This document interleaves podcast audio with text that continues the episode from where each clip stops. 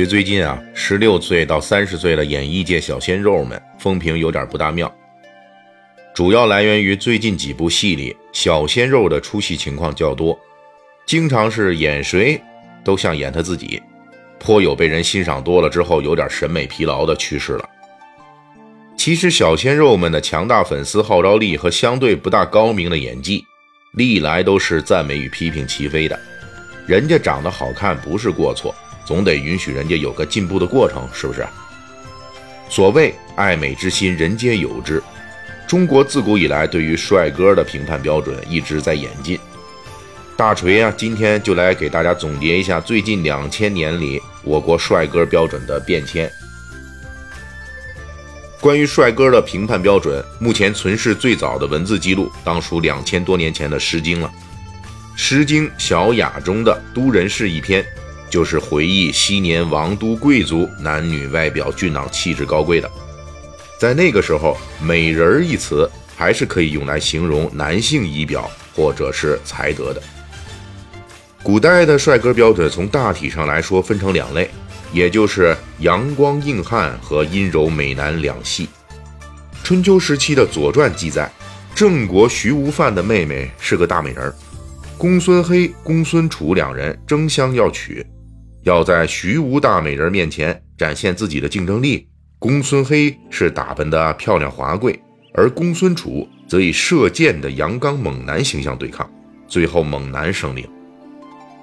盘点古代帅哥很重要的一个类型就是猛男大力士，此类猛男帅哥应该长什么样呢？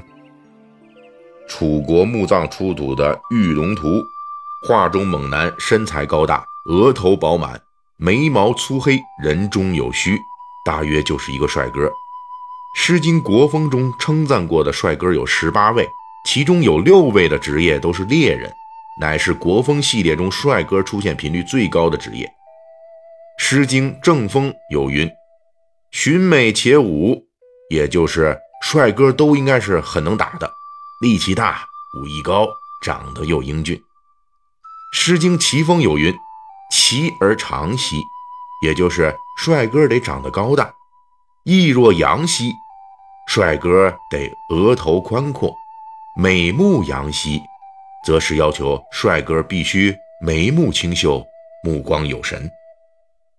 中国古代的另一大审美体系就是阴柔系帅哥，这一系帅哥同样是从《诗经》年代就开始发端了，《诗经·卫风》里讲男性之美。用的是美如玉，美如英。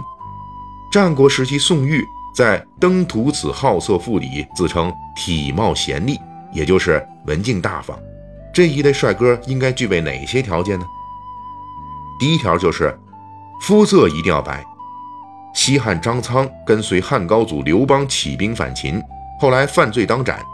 当张苍被扒光衣服，按住了准备挨一刀的时候。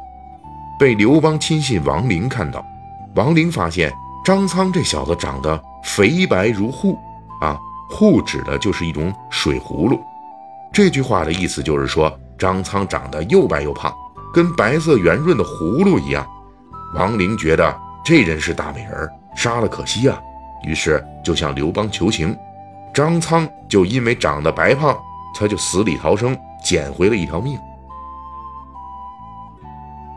在汉代乐府诗《陌上桑》中，大美女秦罗妇对心目中的帅哥标准也有类似的描述：为人洁白兮，鬓鬓须有须，盈盈宫腹部，冉冉府中躯。翻译过来就是皮肤又白又嫩，去浓密胡子，身段好，走路迈着四方步啊！您可以知道啊，咱们这个能走四方步的，那肯定不是瘦子。如果能用点道具衬托自己的白，那就更了不得了。魏晋名士王衍，肤色白净晶莹。王衍为了显示自己特别白，弄了一把白玉柄的竹尾。他拿着这玩意儿的时候，恰好能让人看到，他的手与白玉柄一样又白又嫩，因而玉手之名几乎天下闻名。阴柔系帅哥的第二个外貌条件就是要长得高，这个高不同于猛男那种高大威猛，而是要长得高瘦、飘逸，甚至柔弱。东晋名士王公是大帅哥，《晋书》评价他美姿仪，人多爱乐，破木之云灼灼如春月柳。他这种跟柳树一样的腰身，才能被称为美男。值得一提的是，这种阴柔相的审美一直延续到明清时代。明代冯梦龙《醒世恒言》里形容帅哥杨延和生得肌如雪韵，唇若朱涂。清代曹雪芹《红楼梦》中的贾宝玉也是有些女儿之态的美男，面若中秋之月，色如春晓之花。不过在古代，能被称得上美人、英俊的帅哥，可并不只是靠长相，因为美人、英俊这类词汇，一直到南北朝时期，首先形容的并不是人的相貌美丽，而是形容人的德才兼备。比如西晋著名的帅哥潘安。因为长得太帅而赢得了“治国赢车”的佳话，后世称之为千古第一帅哥。他小名谭奴，后世干脆用谭奴作为帅哥的代称。但是潘安之所以在当时被视为大美人儿，除了长相帅气之外，他对原配妻子感情忠贞、文学出众、家世厚重等都是加分项。虽然在政治品格方面不咋地。但是仍旧以美人之名传世。即便是阴柔系审美下的美男们，为后世所称道的，也往往不是其美貌，而是其他方面。比如北齐帅哥高长恭这种长得漂亮，但是武力值还特别高、特别能打的，那就属于阴柔系跟阳刚系帅哥的综合体了。除了外貌英俊之外，姿态气度也是很重要的评价因素啊，用现代的话说就是气质或者气场。东晋王羲之长相那是相当不错的，但是他被当时的权相西涧看中，成为东床快婿，并不是因为王羲之长得帅，而是因为只有他在西涧选女婿的时候脱掉外衣坐在东床上吃饭，其他名士帅哥们都是盛装微坐，肤白脸面。美的冒泡，但是西涧认为，只有王羲之这样行事随便的才子才是好女婿，那些美的冒泡的都不靠谱。外貌不等于姿仪，关于这一点认识，近代也有很有名的反例，那就是汉奸汪精卫在投敌前后相貌仪态上的巨变。汪精卫素来被视为民国美男子，以仪表堂堂著称。